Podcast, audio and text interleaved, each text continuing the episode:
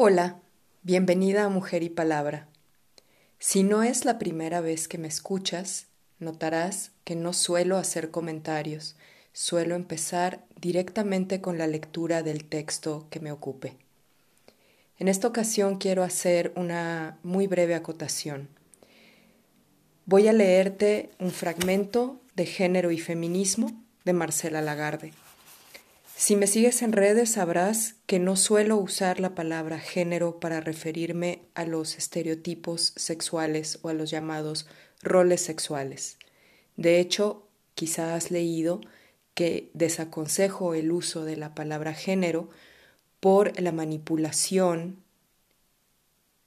a la que estamos asistiendo actualmente y la confusión entre sexo y género. Sin embargo, mi motivación para esta lectura es invitarte a reflexionar antes de descartar del todo la palabra género para sustituirla por estereotipos sexuales o, mejor aún, estereotipos sexistas.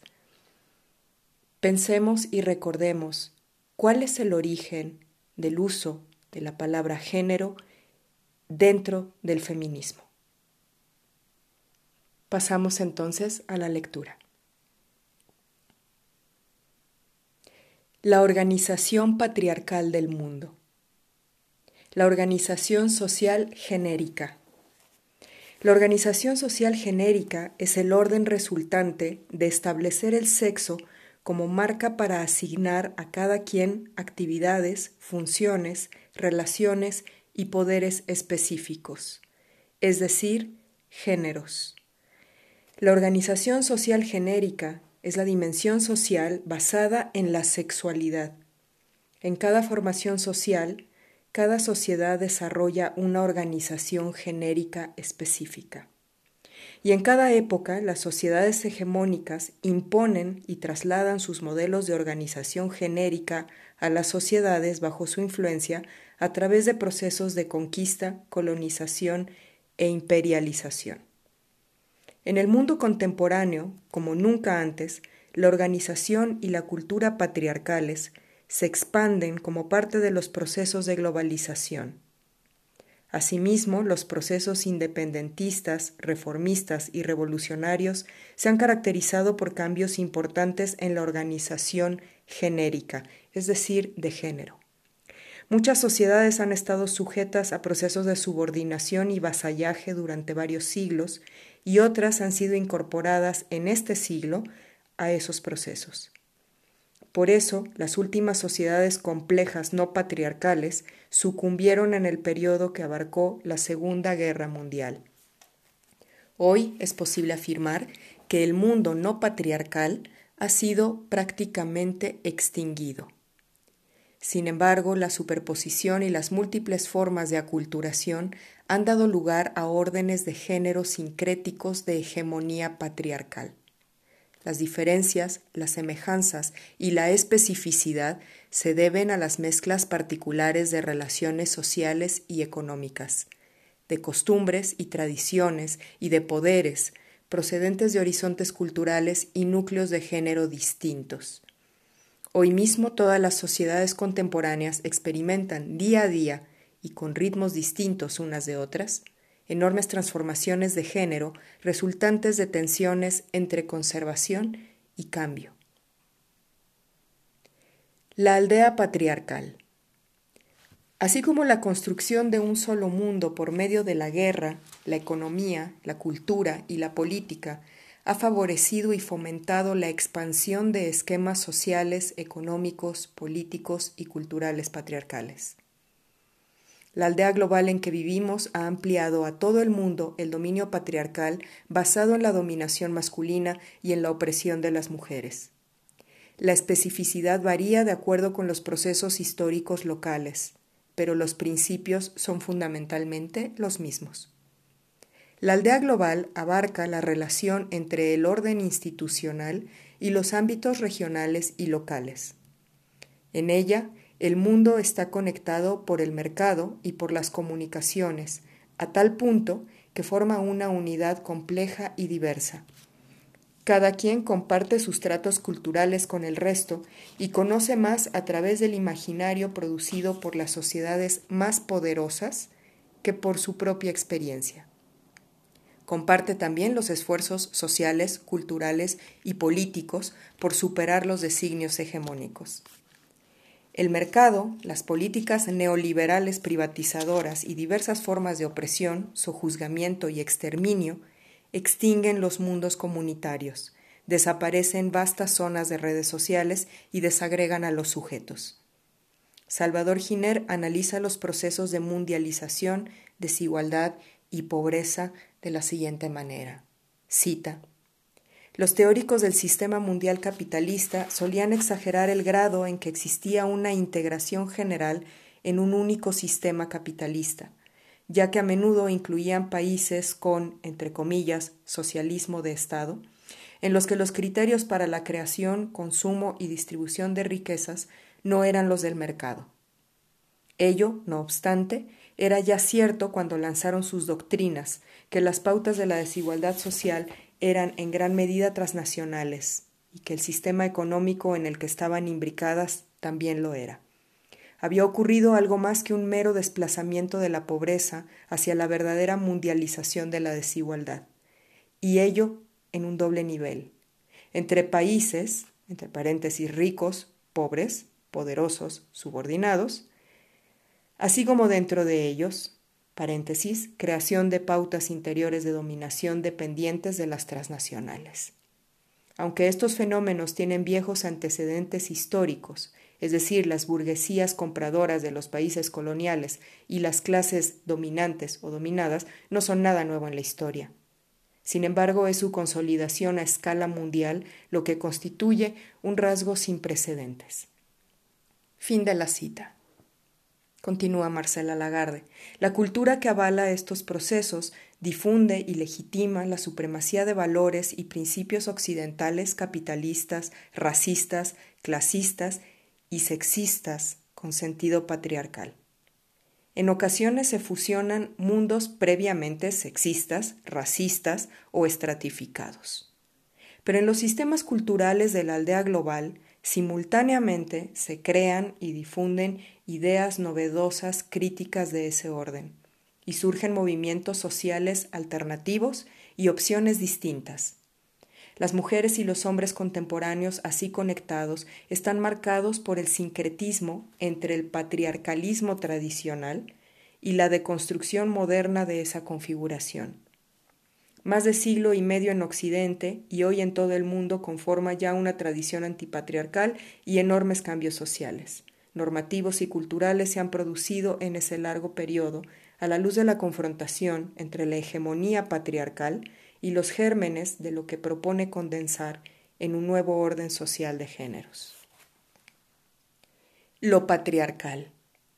El patriarcado es un orden social genérico de poder basado en un modo de dominación, cuyo paradigma es el hombre. Este orden asegura la supremacía de los hombres y de lo masculino sobre la inferiorización previa de las mujeres y de lo femenino. Es, asimismo, un orden de dominio de unos hombres sobre otros y de enajenación entre las mujeres. Nuestro mundo es dominado por los hombres. En él las mujeres, en distintos grados, son expropiadas y sometidas a opresión de manera predeterminada. En este orden se apuntala a los hombres como dueños y dirigentes del mundo en todas las formaciones sociales se preservan para ellos poderes de dominio señorial sobre las mujeres y los hijos e hijas de las mujeres, quienes deben corresponderles con servidumbre. Desde luego, el principio básico de acumulación de poder de dominio es el derecho de los hombres a expropiar a las mujeres sus creaciones, sus bienes materiales y simbólicos, y en definitiva, sus personas. La propiedad de género es exclusiva de los hombres. Cosifica a las mujeres y las mantiene dependientes de quienes las dominan. El mundo resultante es de asimetría vital entre mujeres y hombres. Desigual, injusto y enajenado, de carácter androcéntrico, misógino y homófobo. En ese mundo el sujeto no solo es el hombre, sino el patriarca. Los sujetos son los hombres patriarcales. Para Celia Amorós, inicio de cita, el patriarcado, lejos de tener unidad ontológica estable, es un conjunto práctico, es decir, se constituye en y mediante un sistema de prácticas reales y simbólicas y toma toda su consistencia de estas prácticas. Un conjunto práctico tal no puede ser sino metaestable, por lo que podríamos decir que patriarcado es el conjunto metaestable de pactos, asimismo metaestables, entre los varones, por el cual se constituye el colectivo de estos como género guion sexo y correlativamente el de las mujeres. Por esta razón estimamos que no tiene mucho sentido establecer una tipología abstracta de sistemas de género, guion, sexo, distinguiendo analíticamente la construcción cultural diferencial de los géneros del hecho de que la hegemonía pueda tenerla en principio cualquiera de ambos, resultando así sistemas de género, guion, sexo, con dominante masculina o con dominante femenina, o bien igualitarios. Fin de la cita. Causas del poderío de género. La organización genérica es en sí misma una red estructurada de poderes, jerarquías y valores. Las reglas básicas de este tipo de configuración consisten en que un poder aumenta en relación directa a la resta de otro poder. Una jerarquía superior se construye a partir de la subordinación jerárquica y los valores se conforman como universales a partir de la desvalorización. Asimismo, el sujeto que acumula poderes, jerarquías y valores también los tiene asegurados por su sola existencia y por la sobrevaloración de sus acciones en el mundo, de sus productos y sus bienes materiales y simbólicos. Este conjunto de mecanismos asegura la desigualdad de poderes en el orden de géneros y su recreación permanente. Las mujeres y los hombres, así constituidos, son comparados entre sí por su incidencia en el mundo, como si tuvieran las mismas condiciones objetivas y subjetivas, y como si fueran iguales, desde una valoración distorsionada al magnificar los hechos masculinos y desmerecer los femeninos. En el ámbito simbólico, la posición jerárquica subordinada de las mujeres y su colocación en el ámbito de la naturaleza frente a los hombres supraordinados y colocados en la sociedad y en la historia, hace que las mujeres tengan como marca social, cultural y de identidad una naturaleza subhumana frente a los hombres, que aparecen así magnificados como los humanos. Ser mujer o ser hombre es complejo y complicado.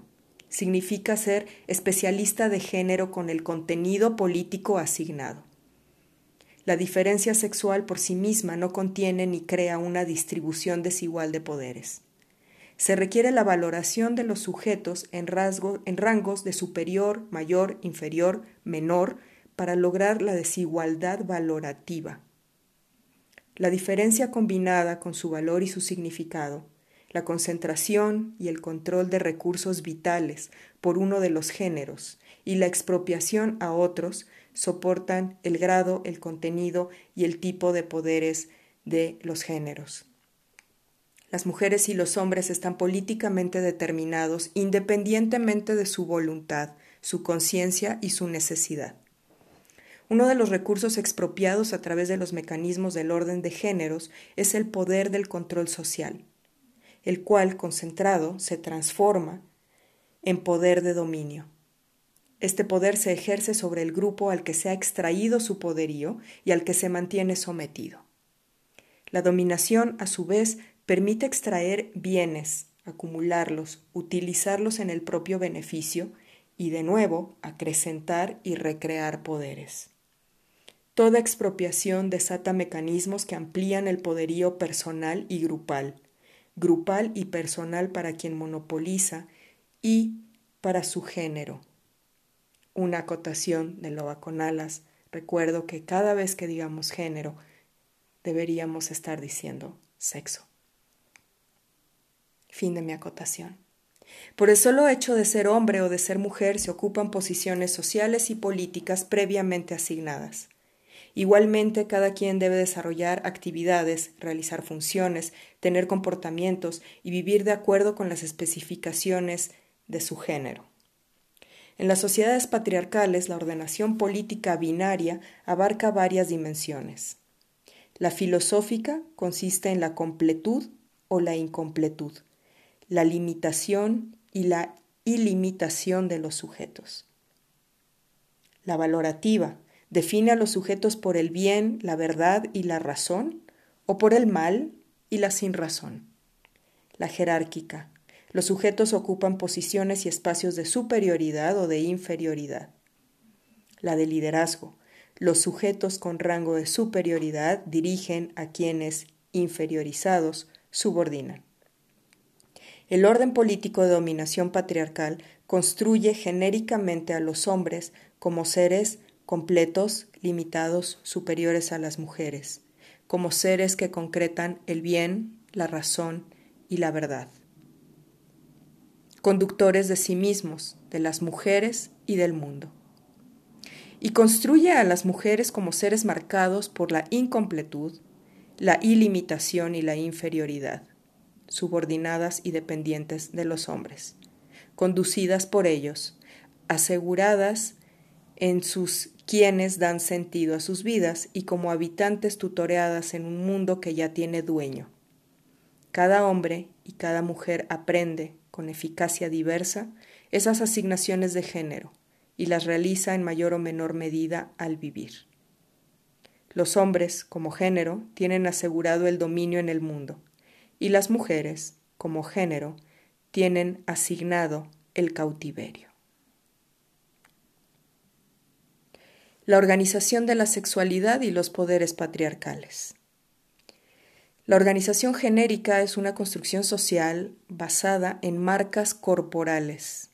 Se asemeja a los órdenes raciales y de edad que clasifican y organizan a las personas y definen sus modos de vida al otorgar sentido, valor y poder a características corporales. Lo específico de la organización genérica es que su cimiento es el sexo y se concreta en la construcción de la sexualidad, es decir, del conjunto de hechos históricos que los sujetos producen y experimentan marcados sexualmente. Para tal efecto se da significado al dimorfismo sexual y se significa como determinante social y se proyecta en la sociedad en orden de géneros binarios. Se reconocen dos tipos de cuerpos diferenciados, masculino y femenino, y sobre ellos se construyen dos modos de vida, dos tipos de sujetos de género, la mujer y el hombre, y dos modos de ser y de existir, uno para las mujeres, otro para los hombres. En la historia han existido varios tipos de organizaciones de género. Aunque la mayoría de las sociedades reconocen dos géneros, no son idénticas en sus atribuciones a cada uno de ellos, en sus normas, sus mitos y creencias, sus costumbres y sus tradiciones de género concretas. Muchas de ellas, aún binarias, crean unos cuantos seres extraordinarios con cualidades de ambos géneros, conocidos como bardaches. Así, la sexualidad abarca normas y recursos para su realización y su control, y se plasma en hechos que conducen a la realización de objetivos vitales personales y colectivos. Culturalmente, la especificidad sexual es fundamento de complejos modos de vida para los seres sexuados. Como si fueran características sexuales previas y naturales, se les asignan conjuntos de atributos eróticos, económicos, sociales, culturales, psicológicos, de identidad y políticos. De esa manera, desde ideologías naturalistas o religiosas, se interpreta la relación sexo-género como causal de los contenidos de vida, y se concluye que el género está predeterminado, es hereditario, inmodificable e irrenunciable. Cuerpo y poder. En el centro de la organización genérica del mundo, como sistema de poder basado en el sexo, se encuentra el cuerpo subjetivado. Los cuerpos no son solo productos biológicos. Las sociedades ponen en ellos grandes esfuerzos para convertirlos en cuerpos eficaces para sus objetivos, para programarlos y desprogramarlos. Cada orden de géneros desarrolla su particular política corporal destinada a crear los cuerpos que requiere. Son cuerpos históricos, cuerpos construidos, semejantes solo en apariencia a los cuerpos de otras latitudes, de otros sistemas, de otras épocas. En esos cuerpos sexuados se desarrollan capacidades que abarcan desde habilidades físicas y subjetivas, maneras de hacer las cosas, destrezas, habilidades, hasta deseos, formas de realizar los deberes y de acatar las prohibiciones, maneras de pensar, de sentir, es decir, maneras de ser asociadas siempre a posiciones políticas. Cada cuerpo implica oportunidades y limitaciones de vida. Como el sentido de la vida está concretado en él, el cuerpo es el más preciado objeto de poder en el orden de géneros. Las instituciones disciplinan, controlan y recrean los cuerpos a través de variados procesos pedagógicos que permiten a las mujeres y a los hombres enseñar, aprender, internalizar, actuar o rehusar las maneras del cuerpo. Cada quien cumple o incumple sus deberes corporales genéricos. Esa particular construcción histórica de la relación indisoluble entre el cuerpo y la subjetividad fue develada por Simón de Beauvoir, con su frase No se nace mujer, se llega a serlo, y con ella es posible afirmar que no se nace hombre, quienes son hombres han llegado a serlo. Cada cuerpo debe ser disciplinado para fines sociales que la persona deberá hacer suyos. Si no puede lograrlo, vivirá conflictos y problemas de identidad, pero si los asimila, vivirá las dificultades de llevarlos a la experiencia. Durante la vida de las personas puede cambiar la organización social de géneros, y en ese sentido pueden cambiar sus deberes y prohibiciones de género, y cada quien deberá modificar cosas tan propias como sus necesidades corporales, sus deseos y sus maneras. Asimismo, los cuerpos tienen un ciclo de vida determinado históricamente y marcado por procesos de conservación y cambios.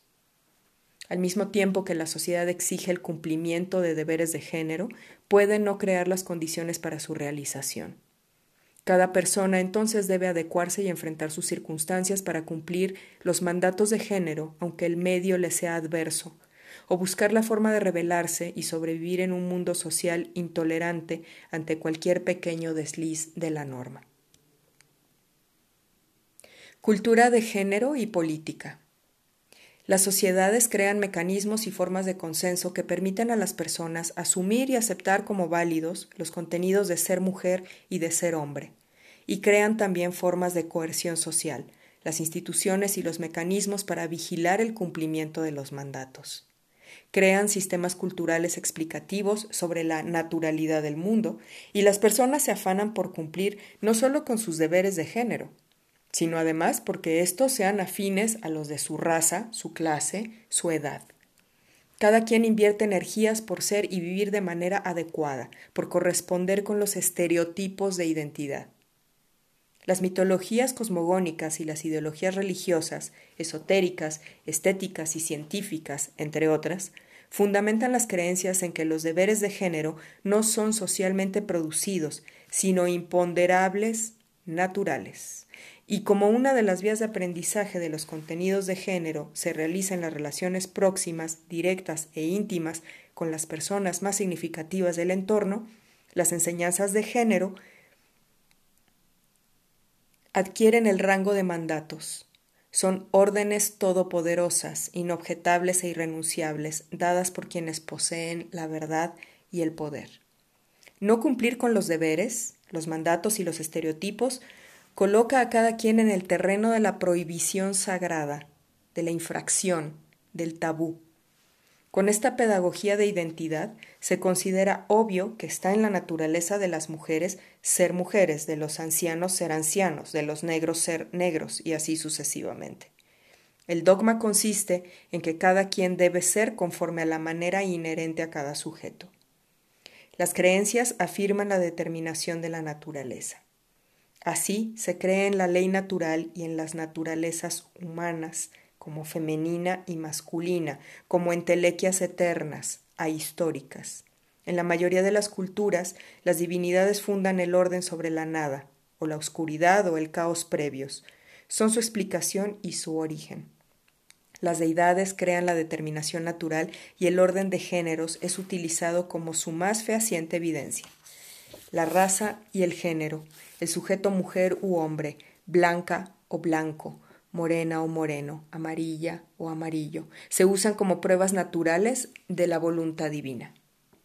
Las mitologías sacras y naturalistas y las ideologías apuntalan la fuerza compulsiva sobre el orden social y sobre la vida de cada quien, como si estuvieran más allá del pacto social y de la norma, como si sus contenidos y su sentido fuesen previos a la historia.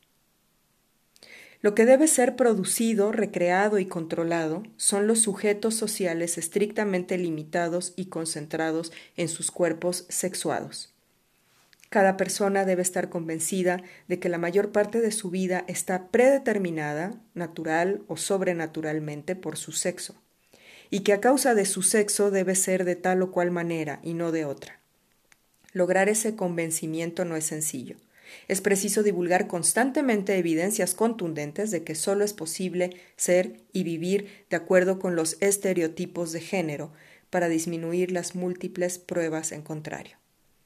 Al presentar la condición femenina y la condición masculina como universales, se logra credibilidad. Y al atribuir a la naturaleza el origen de la diferencia entre mujeres y hombres, se elimina del campo histórico los enormes esfuerzos institucionales y sociales, y los que hace cada hombre para ser hombre y cada mujer para ser mujer. Así se crea la falsa ilusión de que la sociedad y las instituciones no intervienen en los hechos femeninos y masculinos.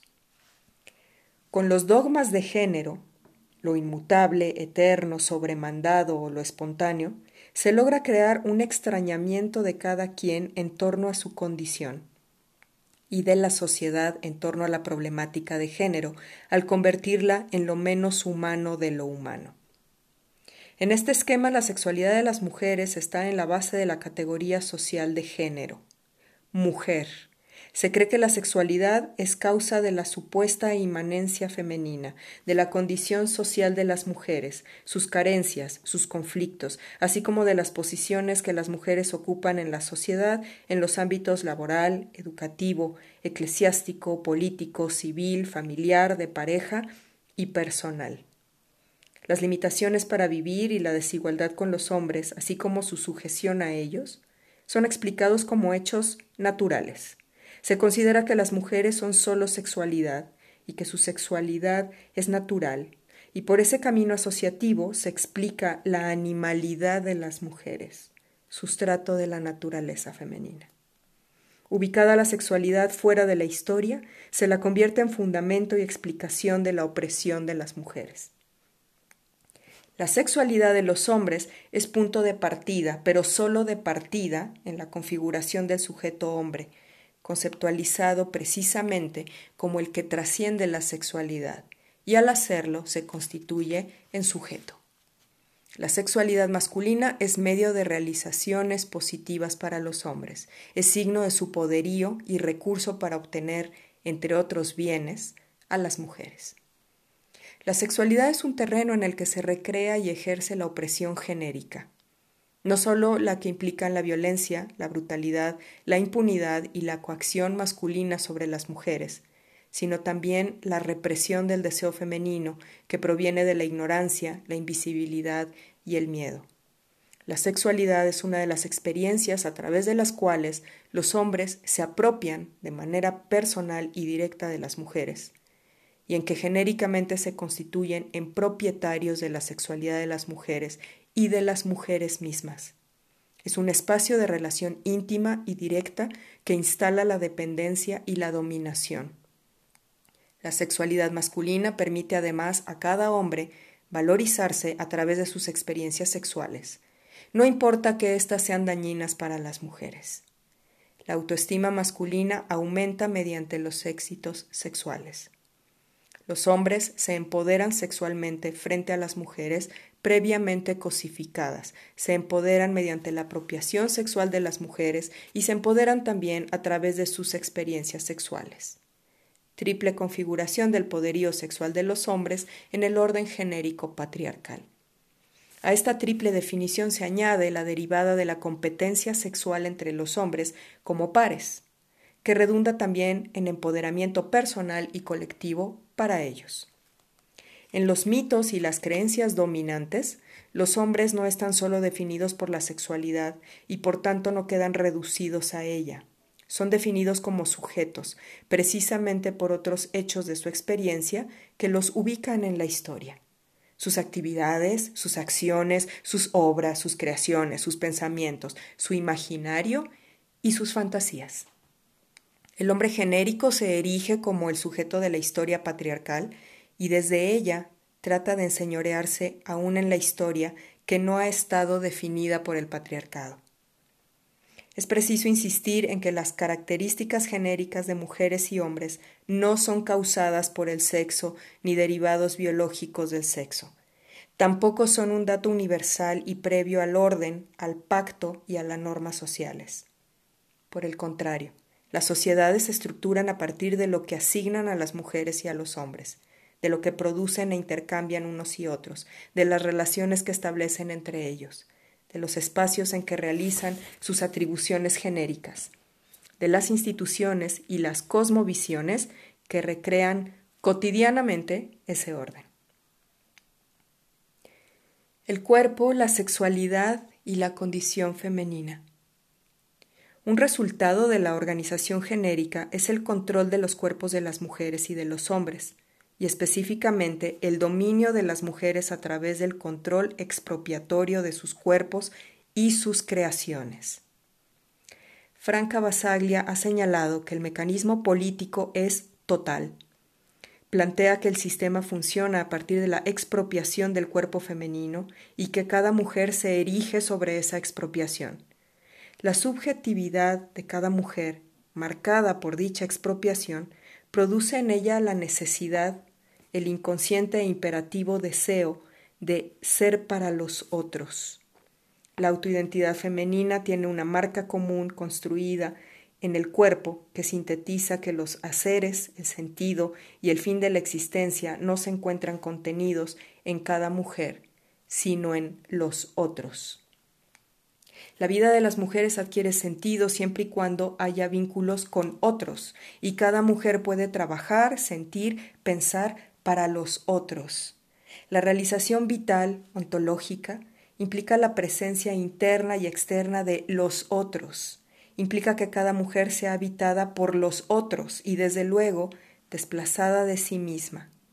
En el centro de la vida de cada mujer no se encuentra su yo, Ahí están asentados los otros. Las energías vitales de cada mujer deben destinarse a satisfacer las necesidades vitales y los deseos de los otros. Su trabajo, sus pensamientos y su afectividad cumplen con esa disposición. Ese es el núcleo firme del cautiverio y fundamento de la ausencia de libertad genérica de las mujeres. El poder de dominio de los hombres y de las instituciones sobre las mujeres se legitima en las mentalidades al ubicar el cuerpo histórico femenino en la naturaleza y luego reducirlas a ese cuerpo maniqueo.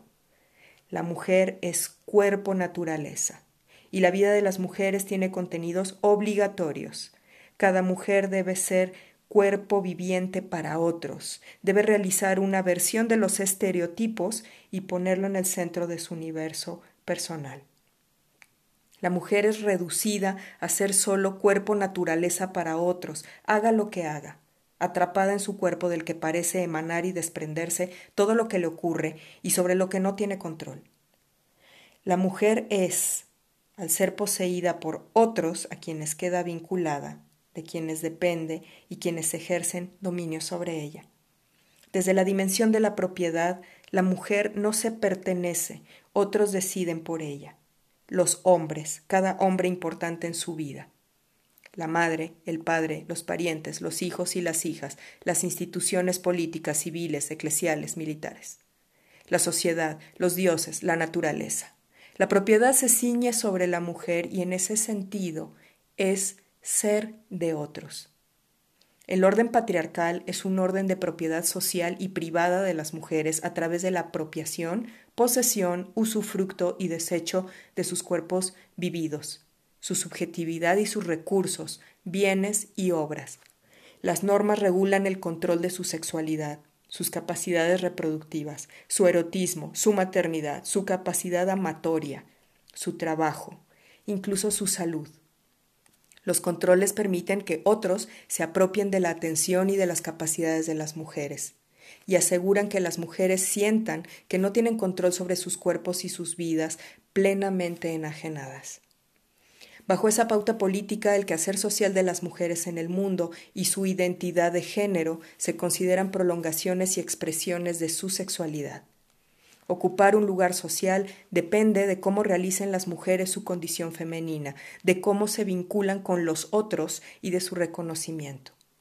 Sin embargo, cumplir con los mandatos solo brinda a quienes así lo hacen la posibilidad de ser aceptadas únicamente como seres inferiores, como sombras del sujeto. Para las mujeres que no cumplen con sus deberes de género está la exclusión, el rechazo, la desvalorización, el daño y el castigo institucionales y personales. Por eso las transgresiones de las mujeres se expresan en el cuerpo, en sus funciones y en las relaciones, en su sexualidad y desde luego en el poder. El cuerpo y la condición masculina. El orden genérico se completa en el otro género con la creación del cuerpo masculino que contiene la subjetividad de un ser poderoso y no anclado, limitado solo a no ser lo que es la mujer, con un amplio espectro de haceres, dueño de sus creaciones y desde la filosofía y la ética patriarcales, libre.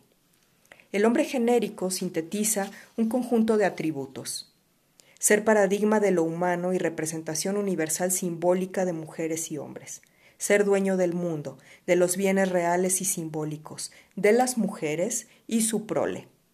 Ser hombre implica ser el que hace, crea y destruye en el mundo con legitimidad.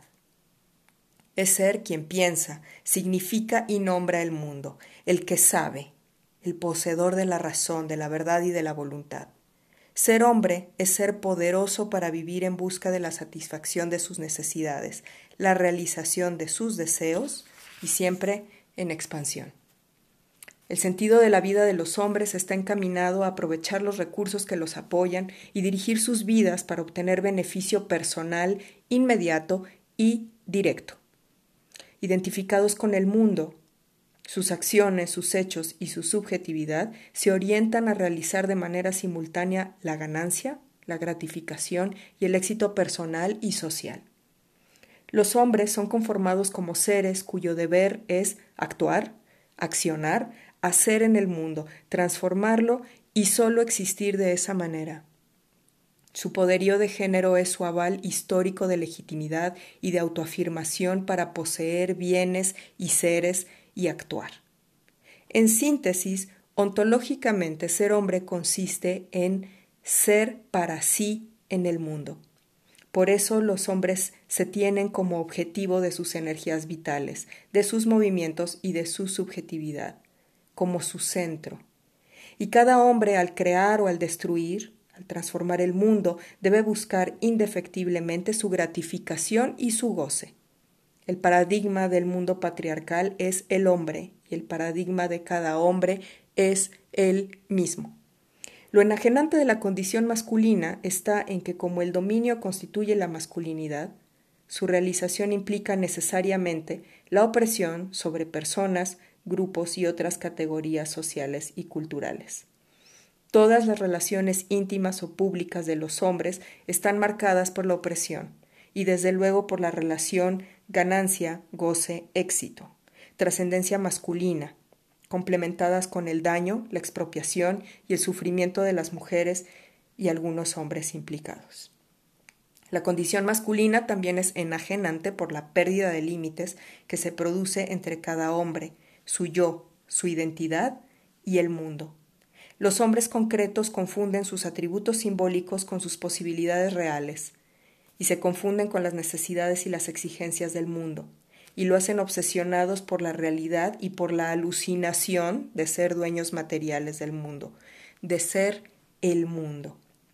Las crisis del mundo son sus crisis, sus pérdidas son pérdidas sociales, el desarrollo social es su desarrollo.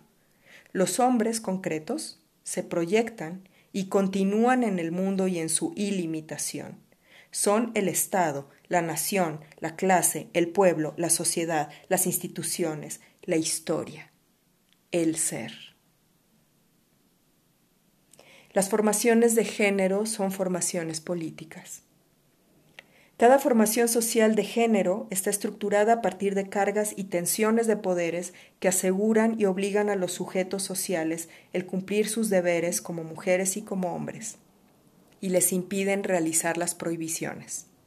Los objetivos sociales de las organizaciones de género son especializar a los sujetos definidos a partir de su sexo, convertirles en expertas y expertos para realizar actividades y funciones, cumplir roles y ocupar posiciones específicas que les hacen ser mujeres y hombres, es decir, vivir de acuerdo a su condición de género y lograr la recreación y continuidad del mundo así estructurado.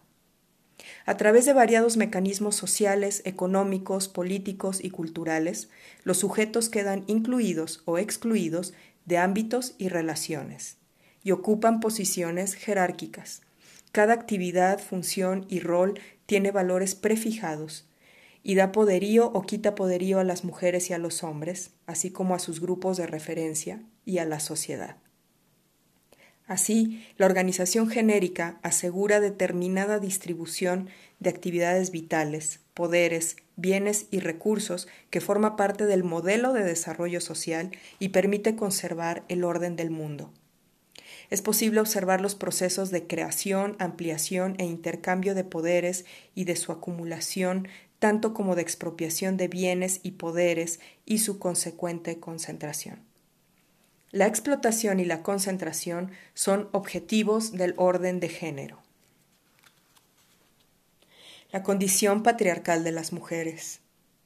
La explotación económica de las mujeres es base de su explotación erótica, reproductiva, afectiva, intelectual y cultural. Es fuente, en consecuencia, de poderío para los hombres y todas las personas, aun mujeres, y las instituciones que se benefician y obtienen ganancias de la extracción de trabajo, valor, servicios y bienes de las mujeres.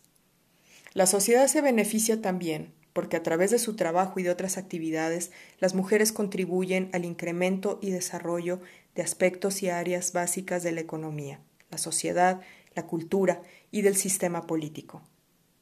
Las mujeres producen riqueza económica y social, preservan el medio, el territorio, la casa y el hogar, la familia, la pareja y las redes de parentesco comunitarias, contractuales y políticas. A través de su cuerpo y de su subjetividad, las mujeres gestan y dan vida a lo largo de sus vidas a las personas, y con sus cuidados vitales contribuyen a mantener su existencia día a día. Por medio de una pedagogía íntima, las mujeres transmiten la cultura doméstica, familiar y comunitaria, desde la lengua, el idioma y las concepciones del mundo hasta las identidades de los sujetos, así como las relaciones sociales privadas con su ritualidad, su mitología, sus ideologías y sus creencias. Y son encargadas de vigilar, a una costa suya, la obediencia y el cumplimiento de las normas cotidianas. No obstante, no se considera que las actividades que realizan las mujeres sean históricas o trascendentes. Se las ideologiza como instinto, amor, entrega, cuidados naturales, iluminación, labores propias de su sexo, no hacer nada, etc. Hoy sabemos que son trabajo oculto o invisible, objeto valioso y negado de las relaciones económicas entre los géneros y asegurado por la llamada división del trabajo, que es en realidad una división de la vida toda y de hecho una organización social genérica. La condición patriarcal de los hombres. Los hombres como género son responsables de la producción de los bienes y de la riqueza económica, social y cultural. Por ello son retribuidos y obtienen porciones de la riqueza que generan. Se destinan a los hombres las actividades y los trabajos públicos de transformación, incremento o destrucción de vidas humanas, del medio, los territorios y los bienes. Tienen a su cargo, asimismo, la creación y el mantenimiento de las concepciones del mundo creadas por los hombres, es decir, las creencias, los conocimientos, los valores, las sabidurías y las obras culturales. Monopolizan la función intelectual visible. Los hombres son los intelectuales. Las instituciones que regulan el orden del mundo, creadas por los hombres, son monopolizadas y controladas por ellos los hombres adultos de todas las naciones, clases, castas, etnias, religiones y estamentos políticos se ocupan de dirimir con otros hombres el sentido de la sociedad, de la historia, de la vida, y al encargarse del mundo obtienen poder excedente por su contenido económico y social y por la concentración de valor, bienes y poderes, el patriarcado ha probado su eficacia en diversas formaciones económico-sociales y en diversos horizontes culturales, como orden generador de servicios vitales prestados por las mujeres al conjunto de la sociedad. La reproducción de la vida cotidiana es el ámbito esencial de la servidumbre y la subordinación en la dependencia. La reproducción patriarcal de sociedades tan diversas, resguardada para los hombres, las, resguarda para los hombres las esferas de control de los modos de vida y del sentido de la vida, y los coloca en una posición privilegiada. Pueden dominar sin la competencia y buscan hacerlo sin lucha con las mujeres. La dimensión política de la organización genérica. Los géneros y las relaciones sexuales, económicas y sociales que deben establecer entre ellos conforman un orden político que define la vida cotidiana de las personas. Es un orden social que jerarquiza a las mujeres y a los hombres, los valoriza y desvaloriza, y les otorga o les expropia poderes. Sin embargo, depende de esferas específicamente políticas que procuran las condiciones de su recreación. En las esferas religiosa, moral y jurídico-política están las instituciones que reproducen, enseñan, difunden, vigilan y controlan el cumplimiento de las normas y castigan su inobservancia. Cada institución de la sociedad civil y del Estado y sus formaciones culturales, es decir, lenguajes, representaciones, mitos, filosofías, ideologías, valores, creencias y normas, inciden con políticas de género en mujeres y hombres, en la sociedad y en la cultura. La singularidad política marcada por el género. Cada mujer y cada hombre está estructurado por su posición social y económica de género, por sus funciones sociales y su pertenencia a instituciones que abarcan desde la pareja y la familia hasta las iglesias y las instancias del mundo público civil y estatal. Asimismo, cada institución civil o estatal tiene funciones específicas en la organización de géneros y mayor o menor peso y poder en la formación genérica de las mujeres y los hombres y de la sociedad. Los resultados son variados. Hay mujeres y hombres más determinados, con menos opciones y mayores deberes irrenunciables, con vidas encerradas y estrictas, en consecuencia con menores poderes así como hay quienes tienen menos deberes e incluso se les presentan alternativas de acción, posibilidades de cambiar, y una vida cotidiana con mayores oportunidades y recursos, con poderes y capacidad de decidir con libertad. Casi al margen de sus cualidades personales y de sus obras, cada mujer y cada hombre, solo por serlo, tiene una carga política específica, ejerce poderes, está sometida o sometido a poderes. Ocupa espacios sociales y posiciones en niveles y jerarquías filosóficas, simbólicas y de control social. Es decir, cada quien posee estas características y las vive personalmente las más de las veces sin saber que se deben a determinaciones históricas compartidas y asignadas a los géneros, conformados por millones de personas. De ahí las múltiples semejanzas y las cualidades derivadas de la condición genérica que las mujeres comparten entre sí, distintas de aquellas que los hombres comparten por su condición masculina.